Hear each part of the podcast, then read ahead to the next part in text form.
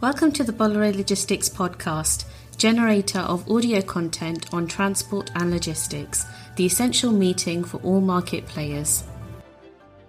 Welcome to this podcast dedicated to the sea freight and air freight markets. With me today are Camille Contamine, Head of Public Affairs for Sea Freight, and Philippe Hullman, Air Freight Director for Europe at Bolloré Logistics.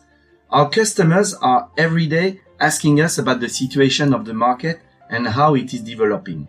Could you begin, Camille, by giving us the summary of the current context? We have witnessed a summer turnaround for international freight transport, all modes combined. After two years of undercapacity, it's demand that has fallen drastically. Erratic unshaped by inflation, the resurgence of COVID and geopolitical tensions. Global growth is in slow motion, which has an influence on freight rates and on the smooth flow of goods.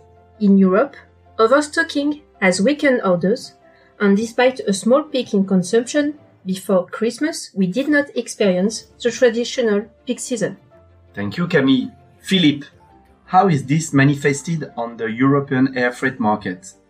So in air freight, we have slowly returned to 2019 capacity. Over the past years, we have seen an overall decrease in freight rates of 28% compared to 2021, and the decline continues. Regarding the different trades, in the America, the market is stable for both import and export. Capacity is accessible and the European and American airlines have developed their offer for North America and Europe to the detriment of Asia and more particularly China. In Africa and the Middle East, capacity has returned to normal levels. In East Africa, some Middle Eastern airlines are establishing themselves and bringing in additional capacity. Lastly, for Asia, we are seeing a renewed increase in flights, but we are still far from the pre-COVID levels. For example, in 2019, there were more than 80,000 international flights per week from China, whereas in December 2022, there were only 6,000. The trend at the beginning this year is around 12,000 flights, still far from the 2019 level. Camille, can we say that the trend is the same for sea freight? Not exactly. We have seen a continued decline in freight rates on all shipping routes, down 80% compared to 2021.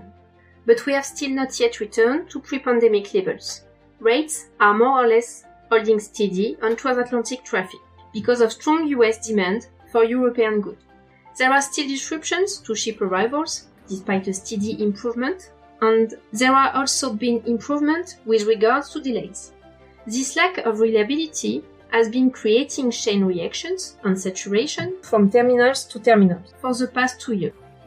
These orange signals point to the saturation easing up in the US, but there are other parameters to take into account. COVID has caused major disruptions in Chinese ports, and the growing social conflicts in Europe are affecting the productivity of our ports and the flow of our containers.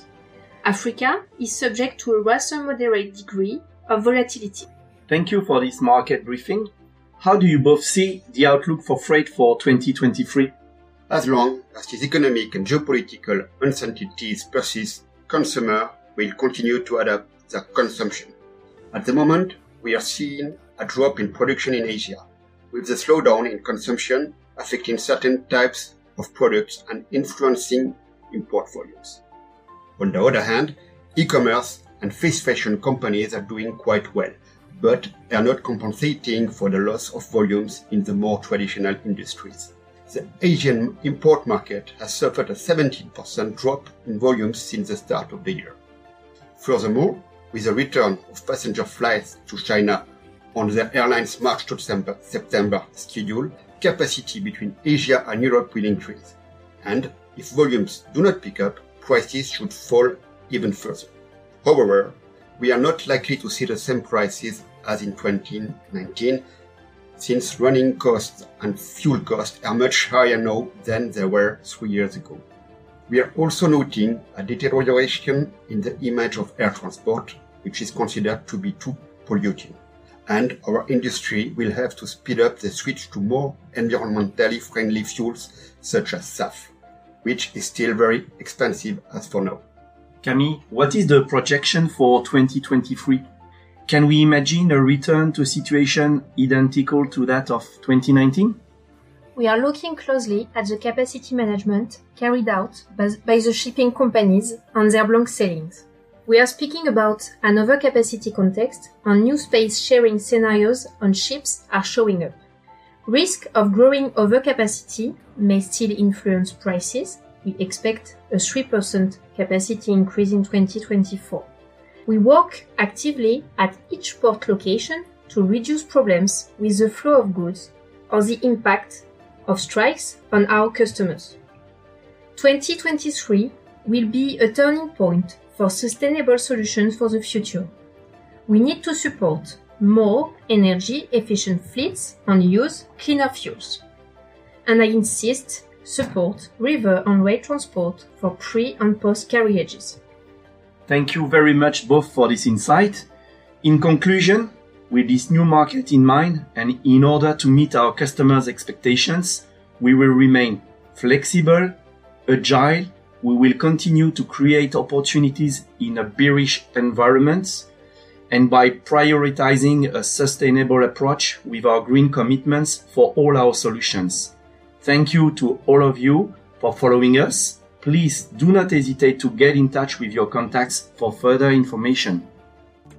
Stay tuned and follow all our news on bollore-logistics.com.